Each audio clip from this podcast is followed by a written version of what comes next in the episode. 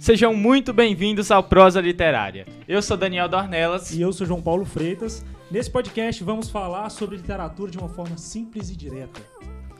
Não importa se você é leitor há vários anos ou se ainda não tem o hábito da leitura. E nesse canal a gente vai falar de uma forma bem aberta sobre literatura. Nosso objetivo é mostrar que o universo dos livros é para todo mundo. Então, bora, bora para nossa prosa literária. Olha só, antes de a gente começar as perguntas e apresentar aqui o nosso convidado, eu quero agradecer a todo mundo que está aqui assistindo a gente ao vivo pelo YouTube, a quem está nos, nos escutando pelo seu agregador de podcasts favorito. Já vou pedir para vocês curtirem esse vídeo, se inscreverem no canal e ficarem atentos às nossas próximas gravações. É isso aí. Muito obrigado, pessoal. Esse é o nosso querido Valbão. Pode chamar de Valbão, né? Com certeza, João, com certeza. Valbão, Valbão é cruzeirense, viu, gente? É, tô sofrendo um pouquinho, mas vai ser passageiro. é isso aí. Ô, Valbi, vamos pedir para você se apresentar melhor do que a gente falar o que, que você faz, é você falar o que, que você faz e o que você gosta de fazer. Né? Então vamos por partes, né? Primeiro eu quero agradecer o convite de você, Daniel, João, muito obrigado pela oportunidade de a gente estar tá batendo esse papo aqui, né? E o seguinte, primeira coisa, eu sou casado com a Miriam, então sou né, esposa da Miriam, pai da Ana Luísa e da Ana Júlia, filho do Somanel e da Ana Sebastiano, irmão da Camila e do Wilker. Então já comecei bem, né? Profissionalmente, olha você ver, né? Profissionalmente, Sou professor. O dele é extenso, né? Não sou nada, né? professor, esse ano, completando aí 21 anos de sala de aula, então já vi muita coisinha. Já fui da época do giz, estou na época do pincel, mas já estou doido para passar para a era da, da lousa eletrônica, mas ainda não tive esse prazer ainda não, né? E gosto de escrever algumas coisinhas e ler bastante. Aí, muito bom. Vamos eu começar? achei que ele foi muito modesto na hora de falar o Não é? Dele. Eu, eu fiz, fiz questão, gente, de ressaltar isso aqui, olha. É, vamos lá. Valber Gonçalves de Souza, doutor em Geografia, mestre em Meio Ambiente e Sustentabilidade, especialista em Ciência do Meio Ambiente, graduado em História e Filosofia, graduando em Direito, meu colega de, de, tamo de junto, sala João, aí, tamo junto. pai de duas meninas, é casado e cruzeirense. E colunista também, ele tem a gente escreve algumas coisinhas, alguns lugares aí, né, João? São quantos jornais aí que você... Ô, João, em média, cara, assim, a média de uns 10 jornais por semana publico meus, meus artigos. É, agora, sou colunista fixo do Diário de Caratinga, né? Que eu já aproveito para agradecer aqui a oportunidade que há 20 anos eles me deram também né? E até hoje eu tenho a coluna toda terça-feira. Por sinal, amanhã é dia de sair minha coluna no Jornal de Arte Caratinga. Amanhã que eu falo dia 3 de agosto, né? Porque quem está ouvindo o podcast e o nosso vídeo, pode ser que essa data já tenha passado. Por mais que não tenha assim o currículo português, né? Professor de português, mas você o tempo todo está respirando, né? Literatura, escrevendo livros, colunista aí. Tem muito tempo que você já trabalha com Ô, isso. João, a, a, comunicação acho que é essencial em todos os lugares, né, cara? E escrever, da mesma forma que falar é uma coisa bacana, por exemplo, nós estamos aqui hoje, nós temos a oportunidade de ter uma tecnologia que nos auxilia a enxergar vários lugares. Mas a, o livro também é, né? A, a, a, carta foi, hoje não é tanto mais, né? Mas a carta já foi, o livro continua sendo.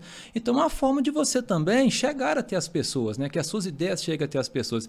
Então, toda forma de comunicar eu gosto muito, sabe? Até hoje eu gosto de ouvir rádio, por incrível que possa parecer, eu gosto de ouvir rádio, né? Televisão, nem tanto, mas assisto alguma coisa, mas o gosto mesmo é pelos livros. Eu, diz a minha esposa assim, né, que eu sou meio parente de traça, né? Porque traça eu gosto muito de livro, né?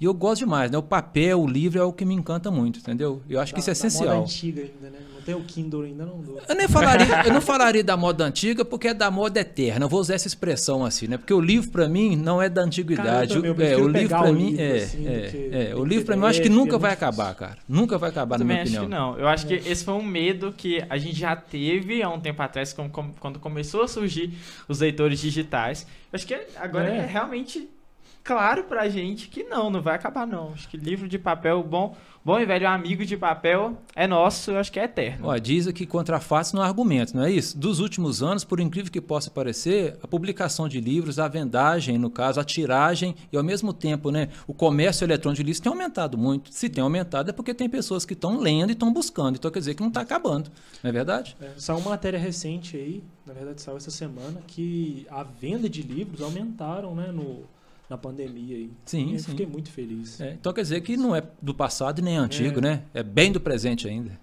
Ô Valber, como que é a sua relação, como começou, na verdade, assim, sua relação com a, com a literatura, com a leitura, assim, dentro de casa? Seus pais te incentivavam muito? Como é que era? É. Olha, o meu pai, né, devido à profissão dele, praticamente ficava boa parte do tempo fora de casa, né? Mas a minha mãe é professora. Então, assim, o fato dela ser professora, de certa forma, há um puxão de orelha constante, né? Uhum. Apesar que, como toda criança e como todo jovem também, de vez em quando eu tentava dar as pernadas nela, né? Assim, para ver, porque o, a leitura, eu até faço assim uma comparação, a leitura para a mente é igual exercício para o físico. A gente tem que acostumar o físico a gostar de atividade física, não é assim? Porque no início não é doloroso. Então, o início também da leitura para a mente atrofia, né? atrofia. Né? Mas depois que você pega o gosto também, você não quer parar mais. Então, o meu gosto também ele veio vagarosamente. O que é vagarosamente? Eu li muito livro da série Vagalume, que hoje em dia quase não se tem mais essa lei. Né? Existem os livros, mas quase não se lê mais. Aí depois eu passei a ler leitura religiosa, muito, sabe? Ler, né, alguns livros religiosos, e fui pegando gosto, pegando gosto, e nunca mais, né? Nunca mais parei. Né? Gosto mais de leituras voltadas assim, com conteúdo mais social, sabe? É igual, né? Aproveito aqui para falar, né? Até da Daniela Abex, Abex, Abex, né? Que ela sempre escreve assim livros, né? Igual o Holocausto Brasileiro, Cova, né? E a, escreveu também sobre a Boate Kiss. Então eu gosto desse tipo de leitura assim, sabe? Mas sou aberto a, né, a, a, todo tipo de literário, mas no caso a gente tem as preferências também, né? Sim. E esse desejo ardente de se tornar professor veio da sua mãe ou sempre porque, assim, é algo que você falar para os jovens hoje, na atualidade, falar assim, você quer ser professor? Ele fala assim, olha... Quero. Porque é, um, é uma profissão muito... Sabe, eu não me vejo, eu não me vejo não sendo professor. Tanto é que nós somos colegas, né, do curso de direito, estou fazendo direito. E não quero deixar a docência, porque eu não me vejo na sala de aula. Até quando eu estou passeando, viajando, né? Assim, de vez em quando eu vejo algumas coisas, falo, puxa vida, isso aqui seria legal para dar uma aula, né? Seria isso aqui é bom. Eu consigo visualizar essas coisas, eu não consigo me ver fora de uma sala de aula. Por mais que tenha todos os desafios, que tenha todos os problemas que a gente sabe que tem, por mais que a gente viva num país que não valoriza a educação, que não valoriza a ciência, né? Mas isso não é de hoje, só tem 520 anos que é assim. Né? É claro que com o passar do tempo tem uns é momentos. É, com o passar do tempo tem uns momentos que exagera mais, né? Igual, na minha opinião, no momento atual que nós estamos vivendo, é um momento de um exagero de não se valorizar nada que fala de educação. Mas, né, isso não é de agora. Apesar de tudo, eu amo ser professor, sabe? Eu não conseguiria me ver em outra profissão. Mas isso também não é uma coisa que eu descobri de agora, não. Eu sempre gostei, né? Sempre gostei de militar nessas coisinhas assim né, de, de, trabalhar com educação, de militar nessa área da, da, de desenvolver coisas para a educação, é, palestras, cursos, sabe? Frequentar cursos, eu sempre gostei muito desse mundo, assim. Entendi. Muito massa. E dentro de casa, como é que é agora? Você tem duas meninas, Maria Elisa e... Não, Ana Luísa e Ana Júlia. Ana Luísa e, e, Ana, Ana Júlia. Pois é, duas moças. E como é que é? Elas gostam de ler, gostam de escrever e como é que o pai fica para incentivar, para levar elas para esse caminho? Ô, Daniel, sua pergunta foi muito bacana, cara. Que é o seguinte, tem um ditadozinho que fala, né? Melhor do que as palavras, o exemplo. Uhum. Não é isso? É claro que como professor também, de vez em quando eu falava para as meninas, né? Você tem que ler, que ler é bom, você tem que ler, que ler é bom, você tem que ler, que ler é bom. Aquele discurso que o pai também tem que fazer. Mas eu nunca obriguei as minhas meninas a lerem. Mas eu sempre fiz questão de ler perto delas. Sempre. Eu pego o jornal e leio. Todo dia eu pego o jornal. E onde que elas estão, eu procuro ir mais próximo. Meus livros. Né? Por causa disso que eu gosto muito de livro, porque livro, estou sentado no sofá, ela está lendo, carrego, está lendo, estou fazendo, está lendo. E hoje eu posso falar que, graças a Deus, todas, as, né, tanto a Ana Luísa quanto a Ana Júlia, são leitoras aí, mandando um recadinho para nós aí, né? São leitoras super assíduas, mas leem muito. Eu não consigo, assim, eu não lembro mais de um dia que eu não vejo as minhas meninas lerem. É claro que como elas, né, adolescentes, 14 anos, elas migram aí muito, né, entre a leitura digital, uhum. a leitura em papel, mas mesmo assim, a bibliotecazinha delas já está ficando bacana já. Isso para mim já é muito, assim, não tem nem como explicar direito a alegria para mim, que realmente o meu exemplo, acredito que provocou nelas o gosto pela leitura. Assim. Cara, que legal. E é, é, muito interessante, né? Porque a gente já falou aqui no podcast e às vezes, assim, eu recebo muita mensagem de pai, de mãe. Ah, que eu quero que meu filho leia como você gosta, que goste de ler. E o que, que eu faço? Aí eu falo assim: você lê? Não, não leio. Ué, mas é você que tem que dar o exemplo, tem que partir de você. E o Valber aqui é prova viva é, disso, né, João? É. Eu quis muito mais pelo exemplo do que ficar aquela, aquela cobrança. cobrando, né? né? E uma coisa eu falei com elas também, né? Não leio o que eu gosto. Tanto é que elas não leem o tipo de literatura que eu leio. Assim, né? Os meus livros é um tipo de livro, os livros delas são outros tipos de livros, né? Justamente porque elas gostam de ler os livros que são mais da, da, da idade, né? Que chamam mais atenção para a idade delas. E uma coisa eu falei com elas: sacrifício para livro não vai faltar. Porque eu não posso deixar de. Exemplo, se eu tenho coragem de dar 10 reais numa cerveja, eu não posso não ter coragem de dar 20, 25 reais num livro. Eu sempre falo isso. Que tem muita gente que acha que um litro de leite é caro, mas acha que o litro de pinga é barato. Então depende muito dos valores que a gente tem, sabe? Então, assim, investir em livro, investir em educação, para mim, não é gasto. Eu sempre falei com elas, é investimento. Eu só não quero que o negócio fique parado. Parado assim, comprar por comprar, para encher estante. Pra ficar livro, É, pra bonito. ficar bonito, que livro é estante, tanto é que, assim, é, muitos amigos vão lá em casa, eu não tenho estante de livro lá em casa muito. Eu falo assim, puxa, mas não tem? Não tem. Porque vira e mexe, o que, que eu faço? Né? Até aproveito para falar aqui. Né? De vez em quando eu junto meus livros e levo para o Hélio Amaral. E, e dou para a biblioteca do Hélio Amaral. Justamente para quê? Porque eu quero que os livros que eu já li, outras pessoas que possam passar lá também tenham acesso. Não que eu estou fazendo uma crítica aqui, quem não, quem não guarda é nada disso não, tá? Porque eu acho bacana. Né? Tem gente que Mas- é ciumento. É, com o tem livro. gente O Daniel é. É, não, Eu ele era. é, né? Eu Era? era muito Muito ciumento. Era. Mas mudou. Porque assim, quando eu comecei a ler, eu tinha muito aquela coisa assim, ah, que quero ter uma estante linda e tal, e todo todos mundo, né? os livros, e ter muito livro. Não era nem pela qualidade do livro, era por, por ter muitos livros. Que era uma coisa que eu não podia ter, e eu acho que eu fui querendo suprir aquilo ali, sabe? E aí entrei pra esse mundo literário no Instagram, e ali tava cheio de gente comprando livro, o tempo todo bate em cima dessa tecla, né? Juntar livro, acumular livros. Eu gostava. Só que aí o tempo foi passando, o Daniel foi crescendo, ele percebeu que os livros que ele tinha conquista- conquistado lá em 2016 estavam amarelando. Porque, gente, segredo, livro acaba, viu? E é um objeto normal que também vai amarelar. Então, quanto mais pessoas um livro puder alcançar, é bom. Ah, então você não gosta mais de ter seus livros? Não, eu tenho. Chega uma quantidade muito boa de livros pra mim, mas eles rodam. Tem projeto, tem o Esqueço Livro lá no, no Instagram que inspira a galera a sair deixando o livro na rua ali. Fala, olha, deixa um bilhetinho ali. Você acabou de achar esse livro, não precisa de me devolver, ele é seu. Leia. Tem, tem muita vontade de doar também pra biblioteca. Eu dou pra pessoas que me falam, ah, queria ler. Tenho meus favoritos, aqueles que ficam lá guardados, que eu gosto muito, são muito importantes. Vira e mexe, eu tô voltando lá. Mas eu hoje eu já consigo ser mais livre, sabe? E, e deixar eles irem embora também. Não, mas porque assim, eu, mas eu acho isso muito legal, sabe? Repito, tá? Não quero assim criticar quem faz isso. Tanto é que eu conheço um professor, que eu posso falar até o nome dele também para mim, que é o professor Germano, que para mim é uma sumidade, não sei se vocês conhecem, tiveram o prazer de conhecer pessoalmente. Eu nunca vi uma biblioteca assim pessoal igual a dele. É de realmente assim de cair o queixo. sonho de todo é, mundo. É o sonho de todo mundo. Só que é o seguinte, sabe? Só que eu, assim, eu acho que as coisas têm que caminharem, né? Igual essa, essa tive a oportunidade de passear com a minha esposa esse, né, nesse recesso que nós tivemos agora. Uma coisa que eu sempre faço, vou lá, pego um potidade de livro e coloco lá no bagageiro do carro. Aonde que eu passo, eu deixo o livro. Se eu for na pensão, na pousada, eu chego lá, na hora que eu vou fazer lá, eu, chego, eu deixo uns livros no balcão para eles doarem. Porque eu acho que é isso que é o legal, sabe? Porque o livro parado, ele não faz sentido. Um livro parado é uma semente que você joga no asfalto. ela não vai germinar, ela não vai brotar absolutamente nunca. Entendeu? Então, como eu acredito no livro, acredito na educação, então ele tem que rodar. que rodar. rodar. E quanto mais rodar e mais gente ler, para mim que tá ótimo. É, é verdade. E, Valb, eu tenho, eu, assim, eu vasculhei todas as suas redes sociais eu vi que você posta muito sobre política, né? Isso é um assunto que desperta muita curiosidade sobre política. E a atual política que a gente está vivendo é um negócio bizarro, é um negócio assim horroroso, de feio, né? E, e nunca, né? Porque ele- eles têm uma mania de falar que o PT foi muito ruim. Eu não tô, eu não tô defendendo o PT não, tá, gente? Não tô defendendo o PT, pelo contrário, não sou petista. Mas até na época do PT não existia dessa forma que está tendo essa desigualdade, entendeu? Na época da Dilma foi votada uma lei para que 50% das universidades eh, federais eh, liberasse, né, 50% para os alunos de escola pública.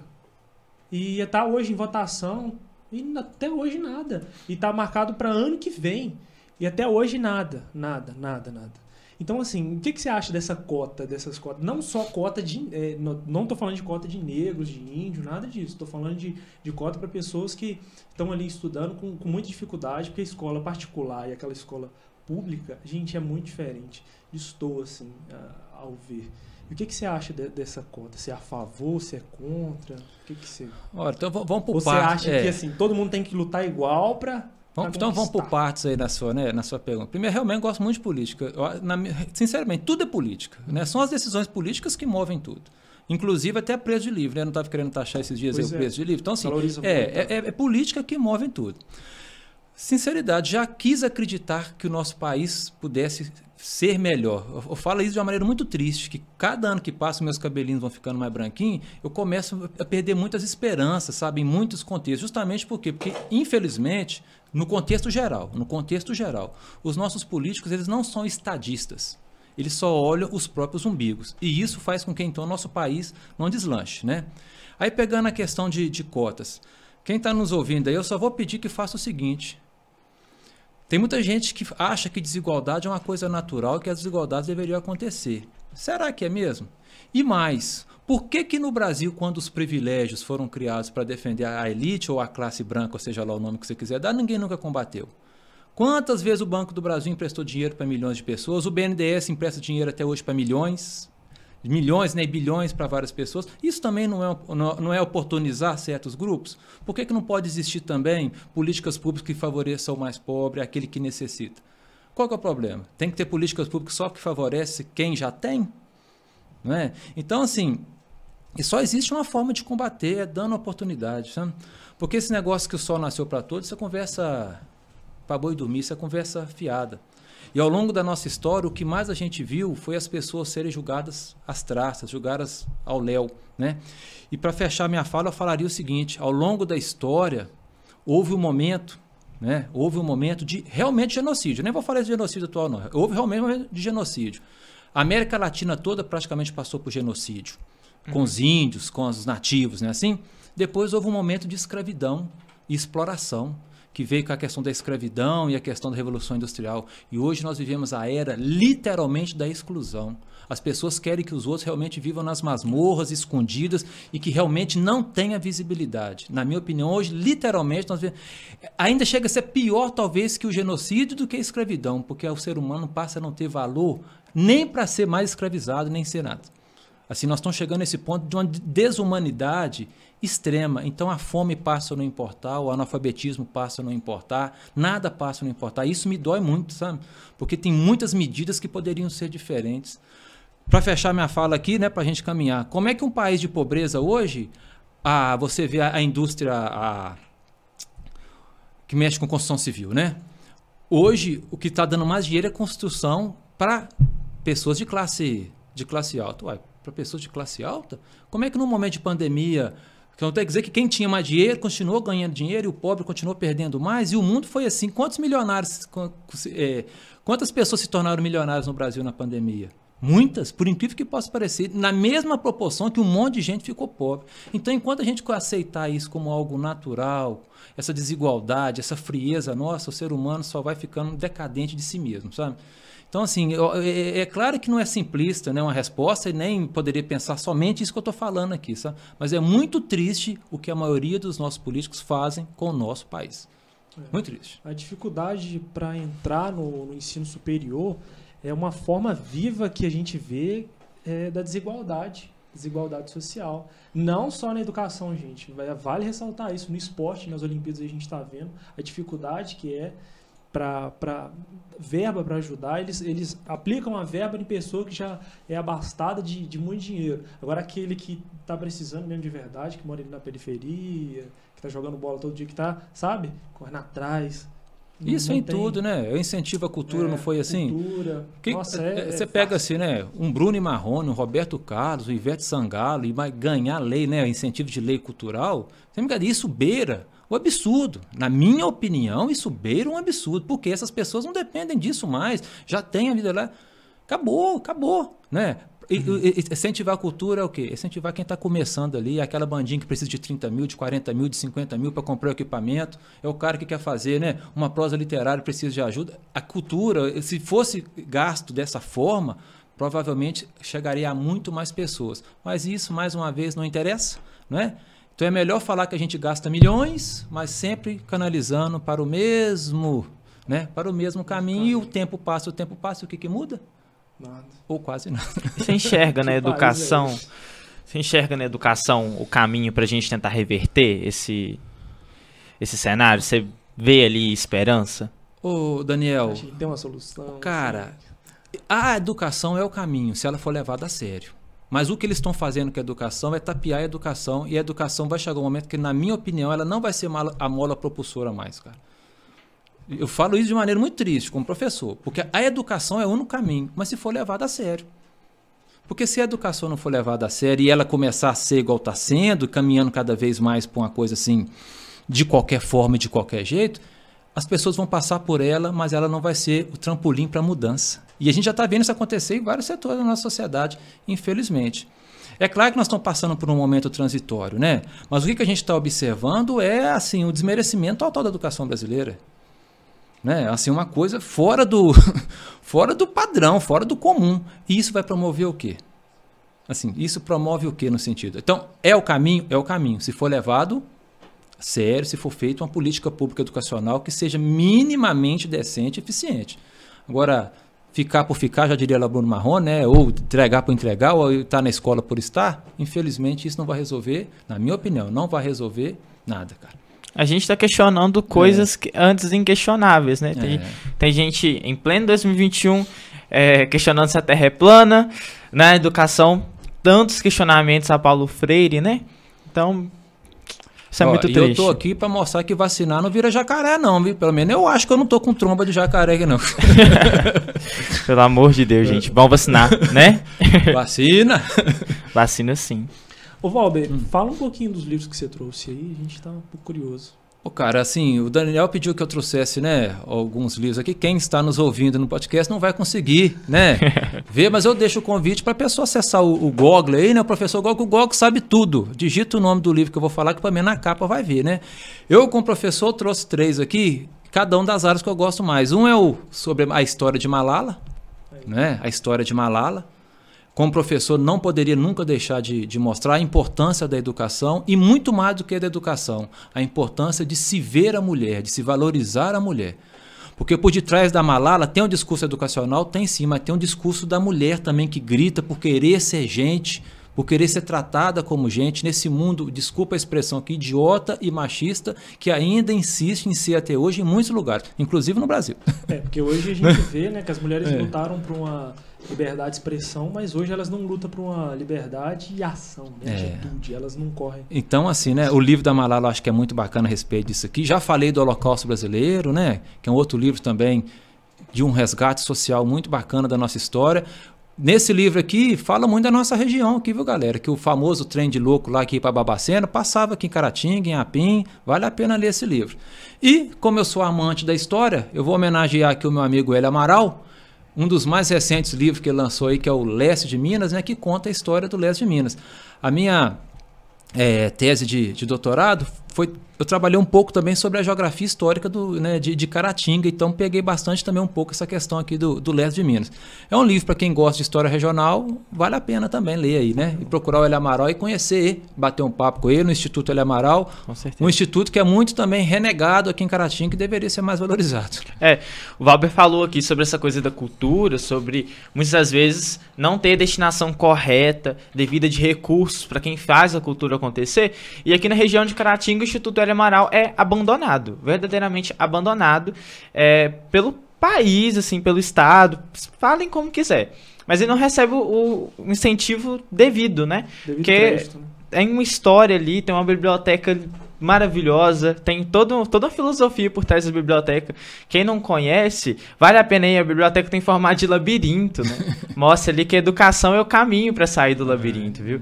A leitura. Então é muito interessante. O professor Hélio tem uma história muito importante para nossa história, uma coisa que acho que tem que ficar registrado. A gente já falou aqui no primeiro episódio sobre a história da, da Miriam Leitão, do Marcelo, em relação à ditadura. E a gente tem aqui uma pessoa em Caratinga que foi presa durante a ditadura militar, que tá ali para mostrar pra gente que todo, todo esse barulho que tem se feito, né? Esses dias, então, a gente está vendo as pessoas ameaçando a democracia, contestando coisas antes inquestionáveis, coisas que a gente tinha tanto orgulho antes, como o, o voto eletrônico, né?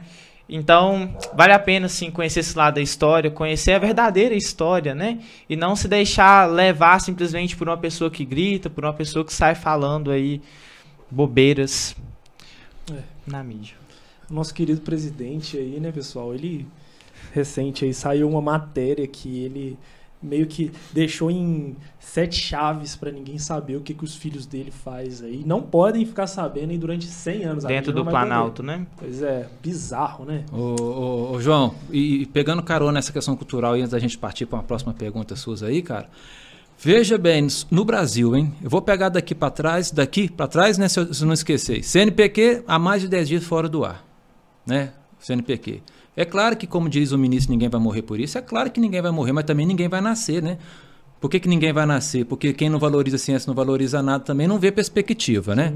Uma vacina que a UFMG, da própria, né, o FMG em parceria com a Universidade Federal de Viçosa, uma vacina nossa, por que, que não incentivou a criação da nossa vacina? Por que, que a gente teve que ficar criando isso tudo?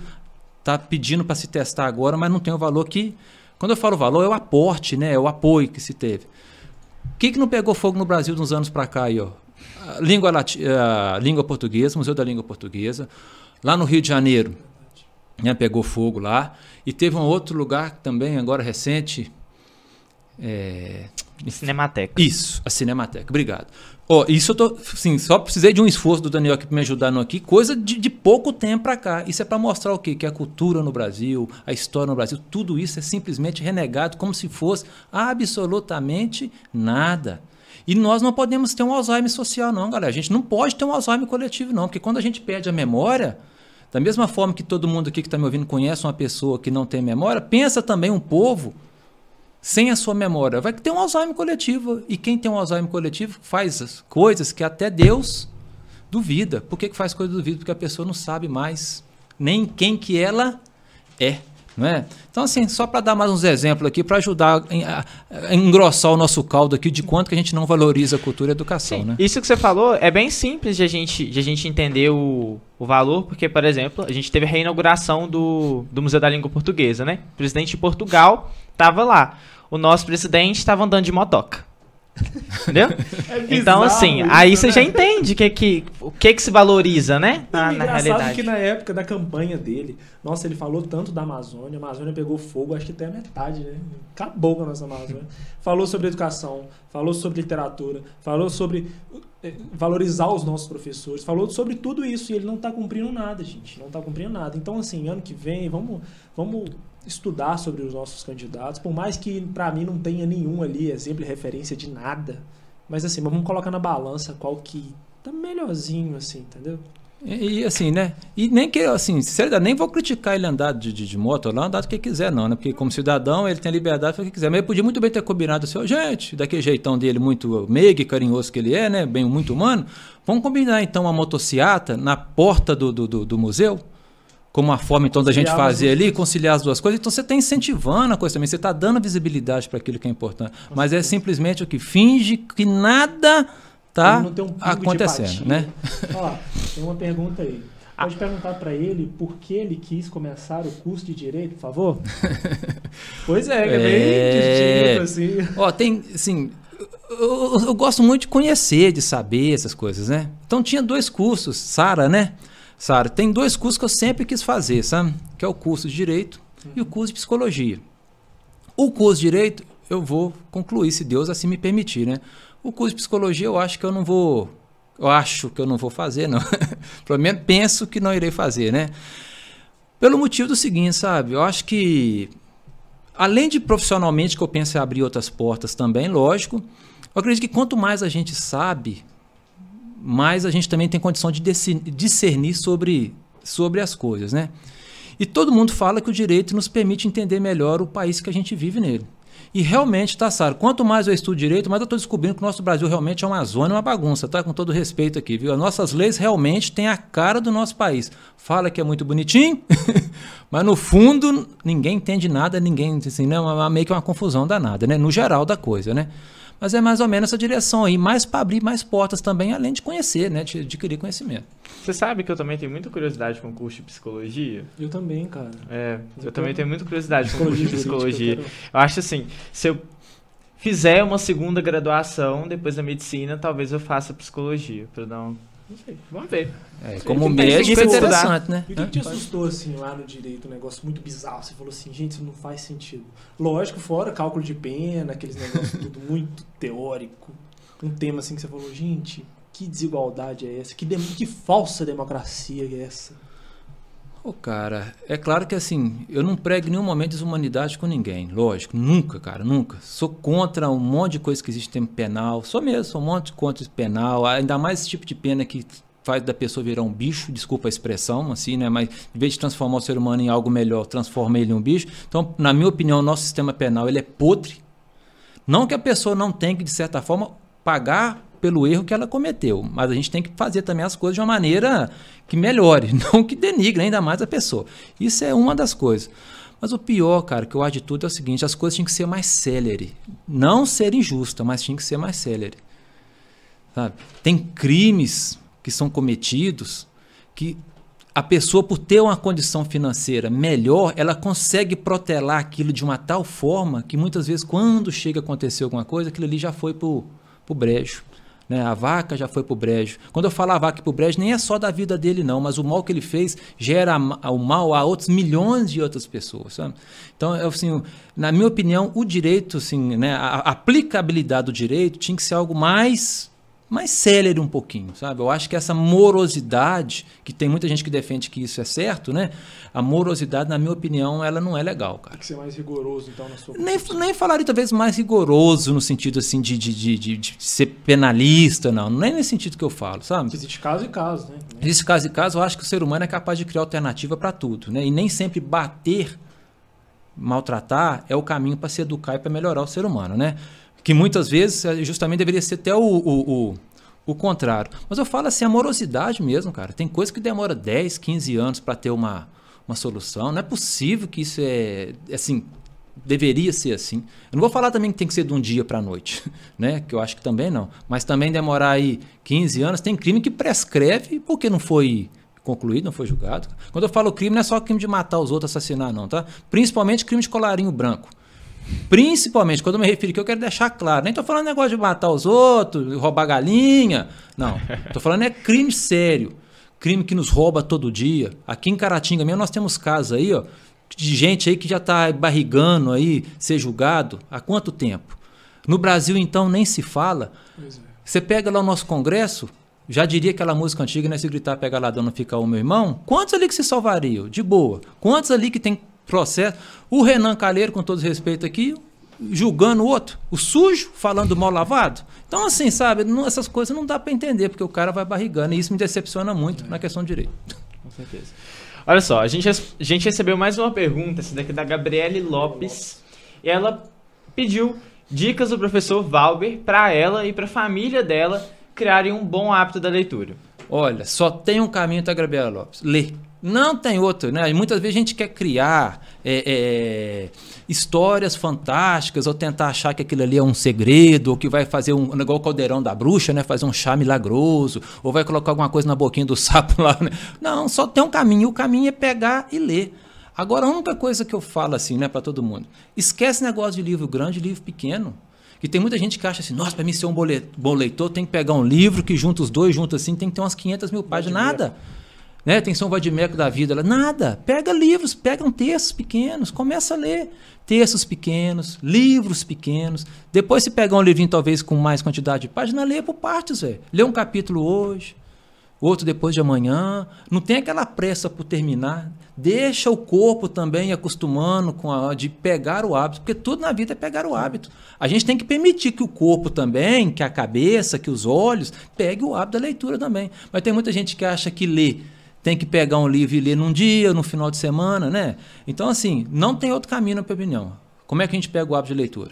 Lendo. Sim. Né? Sentar e lendo. E tem que começar por alguma coisa que gosta, por alguma coisa que, Isso. né, que seja chamativa, O- né? E antes você também tinha dito, né, Valber, sobre academia e a, e a literatura, né? Como se fosse academia mesmo.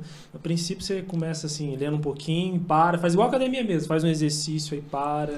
Por aí vai. Tem um livro muito bom também, chama O Poder do Hábito. É um livro excelente. Assim, foi, um, foi um dos primeiros livros que eu li que me ajudou muito a continuar o hábito da leitura, viu?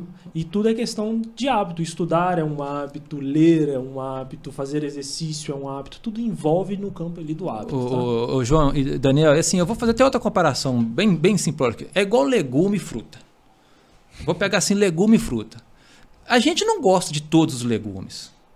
A gente não gosta de todas as frutas. Ah, só porque é fruta é obrigado a gostar de todas? Não. Tem fruta que você gosta mais, tem fruta que você não Sim. gosta. E tem uns que você come, mas mesmo sem gostar. Com legume é a mesma coisa, né? Tem gente que gosta de giló, tem gente que gosta de batata frita, tem gente que gosta de tomate, tem gente que não gosta. E livro é a mesma coisa. Quem falou que a gente tem que gostar de todos os tipos literários, todos os tipos de livro? Quem falou? Né? Eu gosto de um tipo de livro, minhas meninas gostam de outro, pelo papo que eu já tive com o Daniel outras vezes, até pelo que eu vejo, né, o João pelas redes sociais, ele também, o meu estilo do João é mais ou menos assim, é. próximo, tal. Então, que existem vários tipos de livro, não é possível que no meio dessa cesta de diversidade a pessoa não encontre. Agora, né, galera, tem que procurar o que, que eu quero, né? Ler um não gostou, não. É a mesma coisa daquela fruta que você comeu. Puxa vida, essa aqui eu não gostei. Mas não quer dizer que você vai deixar de nunca mais provar outros tipos de fruta, não, né? Pega outro livro. Até chegar uma hora que você vai né, se deliciar de alguma coisa.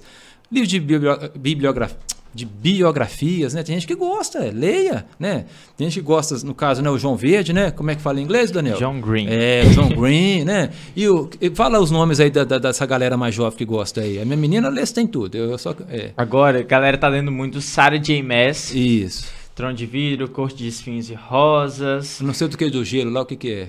Casa do gelo? Trono do gelo? Trono de gelo. Trono de gelo? É. Gelo. Trono de gelo. Garota. Eu é. travei aqui. Não sei. Porque tem, tem essa coisa também.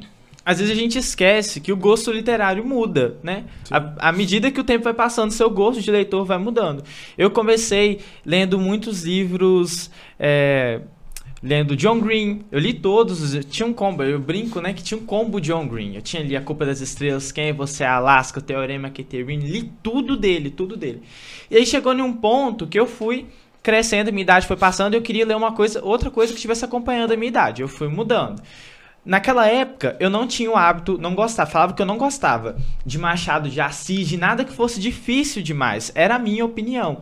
Hoje em dia, eu já consigo, já gosto de ler Machado de Assis, João Guimarães Rosa, e eu bato no peito e falo que o cara é um dos meus autores favoritos. Então, isso não significa também que eu tenha deixado de gostar ou que eu ache que aquela literatura que eu comecei lendo seja ruim. Muito pelo contrário, a gente só vai mudando e a gente tem que entender. E quando você julga a leitura do outro, quando você fala assim, ah, não, mas se você lê isso aí, você não é leitor. Isso é preconceito literário.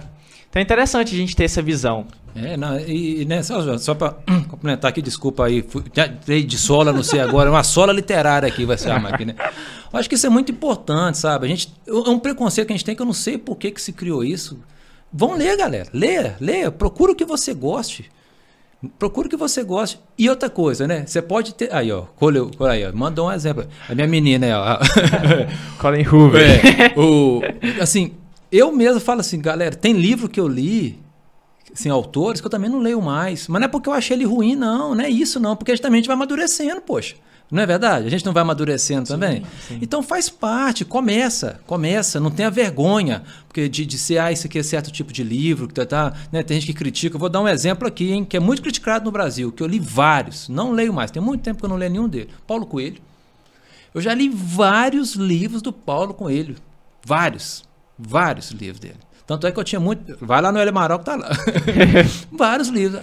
É muito criticado, não é? E se alguém falar assim, você aconselha ler? Aconselho. Porque é um tipo de leitura assim, talvez possa ser lá os alquimistas meio viajada, mas é igual a gente ouvir Zé Ramalho e escutar Raul Seixas. É, é um tipo de coisa viajada mesmo, mas eu gosto também, não é?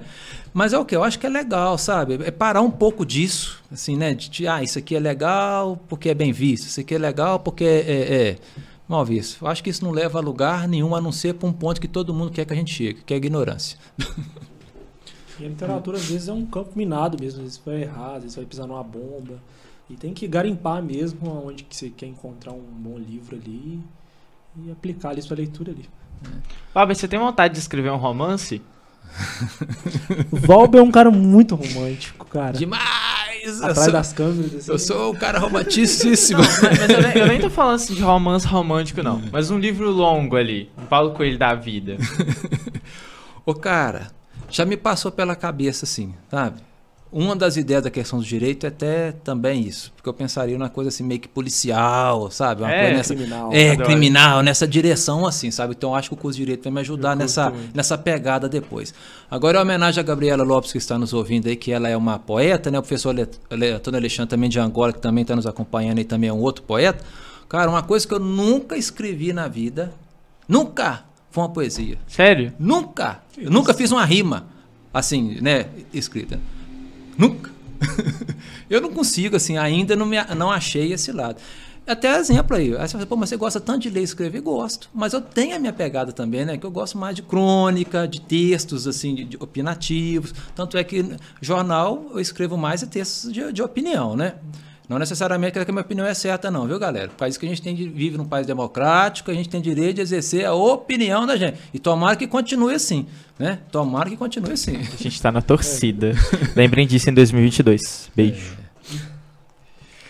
Pois é, eu te, eu te fiz a pergunta do romance porque é, eu- antes de sair de casa eu tava olhando na minha estante, vendo os títulos que tinha do Valber e eu vi assim, todos são é, livros com textos mais curtos, né? Tem até um livro que eu acho muito interessante, que você... Foi, a organização, não tenho certeza se foi só com você ou se, se o Noé também estava na organização. Eu acho que isso era só você, não era? Qual- a organização qual? do livro em homenagem a Caratinga? Sim, só eu, é. 195 anos, né? 170. 170. 170. Pois é. E ali você fez uma coisa muito massa, né? Que foi reunir uma galera. Muita gente, às vezes, que nem é de Caratinga, assim, não nasceu aqui, mas foi radicado aqui, trabalha, faz a economia da cidade movimentar. Cara, é um livro muito top. Não é? Eu acho muito interessante isso. E você reuniu todo mundo ali, fez um livro, fez uma festa literária ainda pra, pra comemorar. Inclusive, saudade no evento literário presencial. Né? Foi. Foi. Hélio Amaral. Noel Amaral. Tem Que saudade. da- A gente tem que fazer uns negócios desses cara, de novo, hein, Val? E, ó, e a ideia desse projeto, onde eu estou falando aqui registrado, a ideia desse projeto foi, né? 170, 75, 180, 185, de 5 em 5 anos eu penso em fazer. Para fechar com chave de ouro no 200, que eu espero estar vivo até lá. E os 200 por um motivo também, que eu acho que vai estar chegando na hora do Valbão já estar aposentando a chuteira também literária, entendeu? Então quando eu pensei no 170, eu falei, puxa, eu vou estar com tal idade nos 200. Se eu estiver vivo até lá, vai ser um momento bacana também para mim poder colocar minha cerejinha no, no, no bolo. A pessoa escrever, poder juntar uma turma de amigos, poder fazer um livro sobre os 200 anos de, de Caratinga, eu acho que vai ser, Legal, vai ser bacana, hein? Você acha que vai aposentar a chuteira? Não é o escritor para de escrever? Ah, sim, nada. foi até que eu falo no sentido de produção é, é... Ah, nem sei o nome que eu poderia Ah, dar. massa. É, eu não sei se seria essa expressão assim, mas porque eu gosto de escrever, mas eu gosto de ir na escola levar o livro, eu gosto de estar aqui batendo esse papo, de estar... Aí eu não sei se até lá eu vou estar com esse pique, é isso que eu tô querendo assim, né? Entendeu? É, de- É. demanda esforços essa, É. essa, essa questão da literatura, assim. No início da, da nossa live, quando você foi se apresentar, você falou que você já passou pelo GIS, está no pincel e espera ir para a louça, pra louça eletrônica. Deixa eu te perguntar, como é que foi para você, como professor, essa adaptação para esse mundo novo que acabou se abrindo para a educação no contexto pandemia? Ô, cara, sua pergunta é muito massa, muito massa pelo seguinte, né? Eu vejo, assim, sempre os dois lados da mesma moeda aí, né? Uma coisa mostrou que abriu outros caminhos pra gente, né, cara? Aqui, a gente tá batendo um papo aqui sobre a live, né? Numa live, num podcast. Abriu outras oportunidades da gente ter acesso à informação, ao estudo, mas ao mesmo tempo também o mau caratismo invadiu também, é por causa disso que os fake news tá tanto aí, tanta inverdade, tanta mentira. Então, assim, são os dois lados da mesma moeda, né? O negócio é bom se for bem usado, mas se for mal usado também, então a gente tem que estar sempre garimpando essas coisinhas aí, né? E o segundo, cara, é, os alunos eu acho que aprenderam na marra, infelizmente, quando eu falo assim, nós professores e alunos, mas principalmente essa nova geração, né, que já nasceu com, com computador, já nasceu com tudo, que isso não é tudo, cara. Que isso não é tudo. Né? Isso não substitui o abraço, não substitui o estar junto, não substitui aquela gargalhada da hora do recreio, de compartilhar a merenda na hora do recreio, daquele menino ficar te perturbando no bom sentido lá o seu colega dentro da sala de aula, de você olhar para ele. É educação. Porque é o seguinte, quando você está numa tela falando, Você não está vendo a expressão do seu aluno. Porque pelo olhar, cara, você vê se ele está sacando ou não, se ele está aprendendo ou não, pelo jeito. Exemplo, se um aluno fecha a câmera, eu não sei se você está acordado se está dormindo, mas na sala de aula, se ele abaixar lá, eu pego um pincel e jogo nele, no bom sentido, nem que seja na cadeira dele, igual já fiz alguma vez, o menino assusta, brinco com ele, acordou, Entendeu? Como é, tem como até a gente administrar o ambiente também educacional melhor. Se um aluno chegou mais triste ou não. Você consegue perceber certas coisas que a frieza de uma câmera, quando eu falo de uma tela, não vai permitir.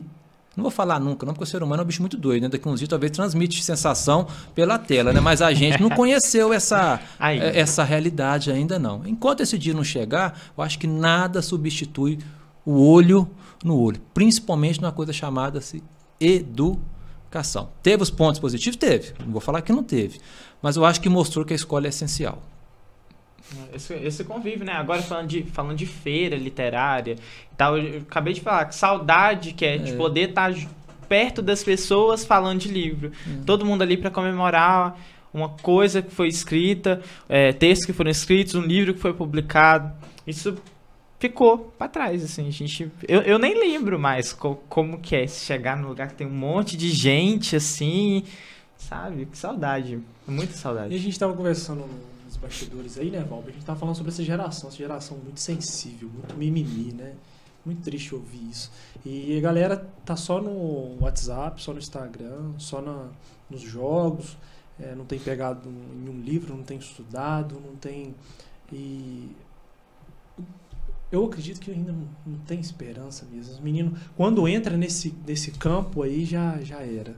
Eu, eu, na minha Sim, a gente tem que se policiar, assim, né? Tem que se policiar a todo momento, né, cara? Porque quando a gente fala assim da, da, da geração mimimi ou não, eu falo muito com meus alunos o seguinte: isso é uma, uma retórica que eu tenho constante com eles. Galera, ninguém é obrigado a concordar com nada. Mas nós somos obrigados a respeitar. A respeitar. Ninguém é obrigado a concordar com nada, mas somos obrigados a respeitar. Porque se todo mundo respeitasse, não haveria tanta loucura igual tem. Porque a loucura não parte justamente não é porque a pessoa tem ideia diferente. É porque um não respeita o outro. E a gente tem que come começar a colocar umas coisas na cabeça também, né, galera? Tem ideias que são absurdas. tem coisas que são absurdas. Aí que entra também o outro lado bacana, que é da educação, da literatura e da leitura. Criar estratégias democráticas, humanas, plausíveis para também combater a loucura. Porque senão a gente se torna ditador da mesma forma que a gente acha que está combatendo. Ué. Não é verdade? A gente acaba fazendo da mesma. Né, usando os mesmos recursos. Então acho que isso não é legal, sabe? Então, assim, é, a gente toma, tomar muito cuidado, né? Independente de qual idade for, se a gente é novo, mais idoso, mais experiente, já tem cabelo branco, se não tem cabelo, né? E assim vai, né? Cada um na, na sua, no seu jeito aí, né? Mas a gente tem que começar a criar essa estratégia de aprender a conviver com os outros. A gente não pode perder isso nunca, não, é?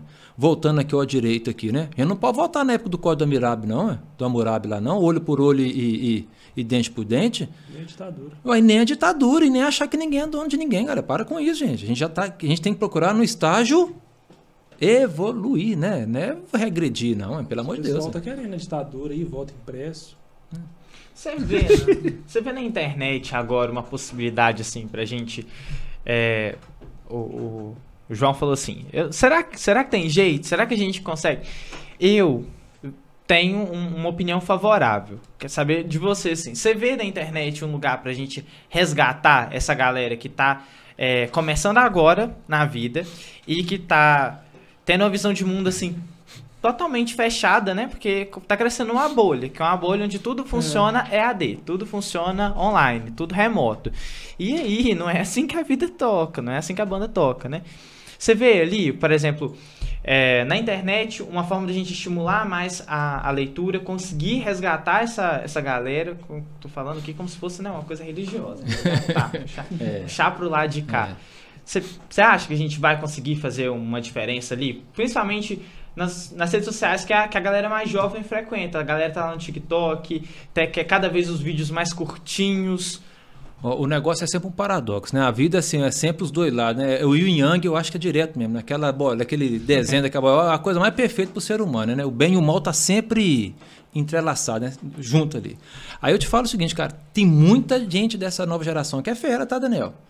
Tem muita gente, cara. Eu conheço, tem alunos meus né, né, onde que eu trabalho, né, na Jair, que eu trabalho lá, tem muito aluno lá que anota assim, cara. E, e, não é um ou dois, não. Tem uma galerinha fera que lê, que é leitor, que é leitor assíduo, que troca é, livros, que conversam entre eles, sabe? Assim, é uma coisa bacana. Não sei porque as minhas filhas, né, o mundo, o contato delas assim, eu acabo presenciando, mas é muito bacana. Agora, olha que coisa massa. O tem é doido, né? Na mesma época que muita gente procura o TikTok, nasceu o podcast. É algo mais longo. Tá vendo? Assim, olha como é que o trem é doido. Na, na mesma proporção que nasceu o TikTok, né? Que é uma coisa lá de. de, de, de ah, esses aí me detonou. Lá, né? É, é, é, uma coisa mais rápida, que tem que ser até um minuto, né? Assim. Uhum. O que tá bombando hoje muitos aí é o quê? São os podcast. podcast, que é justamente o contrário, que você quer poder parar, ouvir, pensar com a pessoa, conversar ali, né? A pessoa está falando, você está meditando também. Tá vendo como é que o mundo é paradoxal? Se isso fosse ruim, né? Se isso fosse ruim, o povo vai pegar os podcasts que tem várias plataformas. Teria vingado, Daniel? Teria vingado? Não. Né? então quer dizer que as pessoas têm sede sim disso, sabe? Só que qual que eu acho que é o grande desafio nosso? Aí que está o detalhe agora. Isso aqui é um desafio. Fazer TikTok não é desafio. Você acha que não? Não é, não é, não é. Não, fazer um TikTok não é o desafio. O desafio que eu falo assim, igual isso aqui, não. Sabe por que, que não é? Porque se eu fizer uma dança boba lá, vira meme, vira qualquer coisa. E se eu falar uma coisa que talvez aqui que possa ser mal interpretada? Aqui eu corro o risco de escorregar e, me, e dançar, de ser mal visto, e amanhã a minha rede social tá me detonando. E se eu faço qualquer bobeira no TikTok, talvez dê uma mancada lá, vira piada. Vira pegadinha meme. do malandro, vira meme. E aí a gente acaba escapulando. É claro que eu tô falando que dentro de uma dentro de uma normalidade, né, galera? Porque tem coisa que o cara pode fazer no TikTok também que assim, que beira a ridicularização, né? Um exemplo, um preconceito, uma discriminação que a gente vê acontecendo direto também, né? Eu tô falando dentro de um padrão de, de normalidade. Mas, cara, uma coisa que eu ouvi de um cara muito fera também, né? é, as gerações vão migrando, né, Daniel? Sim. As gerações vão migrando. A geração tinha lá do, do, do, o que primeiro de tudo lá que nem tem mais é o Orkut. Nossa. Orkut, aí depois começa a migrar pro Facebook. Pro, pro Facebook. E sabe o que, que eu, um cara falou depois que eu fui sacando, cara, que é massa exemplo. O Orkut era só galerinha nova. Aí começou a entrar os adultos, velho, eles foram migrar para o Facebook. Aí na hora que os adultos e as pessoas mais idosas começaram a usar o Facebook, eles foram migrar para o Instagram. pro, né, no, pro Instagram. Aí a mesma coisa começou, aí eles migraram para o TikTok. Só que o que está começando a acontecer? A é o mesmo tá fenômeno. é o mesmo fenômeno. Então, rapidinho vai surgir uma outra plataforma, porque a galera está querendo sempre ter o mundo dela ali, o nichozinho dela, essa galera mais nova. Que também pode ter seu ponto positivo também, né? Ó, oh, vou te dar um dado interessante. A ah. Amanda falou que existe público para os dois e um é capaz de atrair o outro. Sim. Semana passada saiu uma. Não sei se você acompanha o Publish News, um site com, com notícias do, do mercado editorial. E aí o pessoal do Publish News fazendo um alerta para quem tá aqui no, no meio literário, que é como o, o TikTok lá, como aqui dentro do YouTube a gente tem o, o, tópico que a gente chama de Booktube, eles criaram lá o, o BookTok. E ali, livros que apareciam ali, já a maior parte das pessoas tem entre é, 12, 15 anos ali, indicam os livros naqueles vídeos ali curtinhos, 15, 30 segundos, um minuto, e os livros, assim, disparando na, na lista de mais vendidos, sabe? Eu acho que é uma, é uma coisa bacana pra gente ficar de olho também. Não sabemos o que. Olha lá, ó. Ana Luísa. É, ela já conhece, ó. Tá vendo? Tá, ligada lá, ó. Olha Tá vendo? Essa é a minha menina aí, tá ligada. Dentro de casa, dentro é. de casa. então, assim, é, é essa mudança mesmo. Acho e a cada que... tempo que se passa, as pessoas têm consumido mais conteúdo na internet sobre diversos assuntos. Né? Muito interessante. Cara, é, assim, desculpa legal. o exemplo que eu vou citar aqui também. Desculpa o exemplo. Padre. Padre. Tem padre que é nota 10. Tem padre que nem para fazer sabão não presta. Tem pastor que é nota 10. Tem pastor que não serve nem para pastorear nada. O que a gente vê direto aí, exemplo. Então, se você. Por que eu estou pegando exemplo de padre e pastor aqui? Né? Da mesma forma que tem professor que não vai nada, tem professor que se dedica, tem policial que é mais ladrão que o ladrão. Mas tem policial também que é honestíssimo, que honra a farda dele. Tem juiz que vende até a alma da mãe, não vende só a sentença, não, vende a alma da mãe. E tem juiz que não é assim. Então, de tudo, tudo tem os dois lados. E na rede social também tem, cara. Então, tem o Facebook o lado bom? Tem o lado ruim. O TikTok tem um lado Uhum. bom? Tem, tem um lado ruim. E assim sucessivamente. Eu acho que, assim, a gente, na minha opinião, mais do que criticar o TikTok, eu acho que a gente deveria, assim, não vamos usar ele de maneira legal? Sim. Mais do que criticar o Facebook, vamos usar ele de maneira legal? Mais do que criticar uma live, um podcast, vamos usar ele de maneira legal? O que, que eu falo de maneira legal? Não é ter gargalhado, não é ter brincadeira, não é isso, né? Mas é de criar algo que melhore também a gente, né? Que seja uma coisa bacana, que nos desenvolva, que faz com que o ser humano se torne um ser humano melhor. E nem sempre a gente vê isso acontecendo, né? Nem sempre. Eu acho que é essa que é a questão. Nem tanta coisa em si, mas a forma que a coisa é usada. Ô, Valber, Fala, nós brother. sabemos que você é uma pessoa muito querida, né, João? A gente quer que você deixe um recado pra galera que te acompanha, pra quem te conheceu agora, pra quem tá te conhecendo pelo podcast. Deixe suas redes sociais aí, que pessoa que Faz seu jabá. é. onde que o pessoal encontra seus livros. Olha, os meus livros estão encontrados no mundo, eu nem sei mais, Daniel, onde que tá, cara, porque eu dou meus livros tudo, nem sei mais que tá meu. Escritor raiz Aí aqui, você vê, gente. olha aí, aí, ó, você fez uma pergunta. No Hélio agora, Amaral. Que é, vai no Hélio Amaral que tem lá, assim, na biblioteca dele lá tem. né?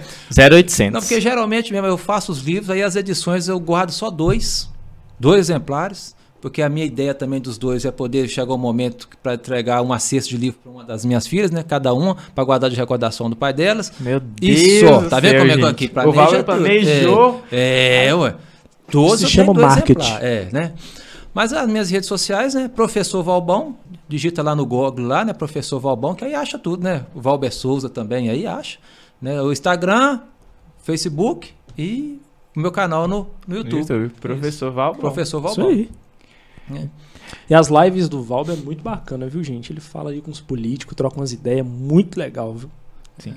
Ó, aproveitar então para agradecer todo mundo que passou pelos comentários na transmissão ao vivo do, do YouTube. Tem muita gente que a gente gosta aqui, A Farliane, gente fica muito Amanda, feliz, gente. gente da família, nossa, família do Valber, é, amigos muito queridos.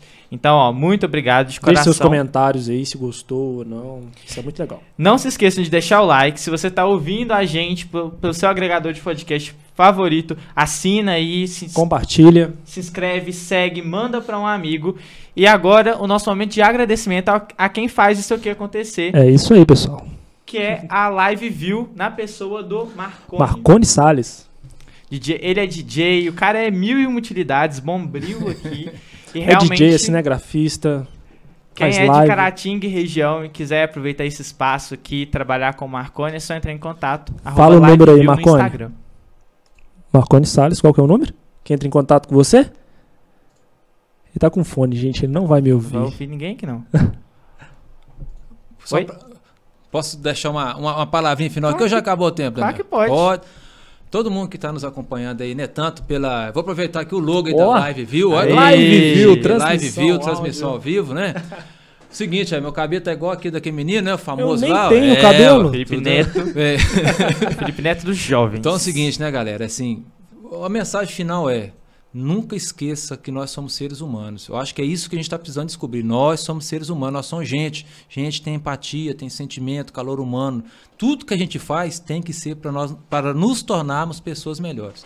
Se aquilo que você faz não faz com que a gente se torne melhor, reveja os seus conceitos, que talvez aí está a chave da questão. Independente se é leitura ou não, seja lá o que for.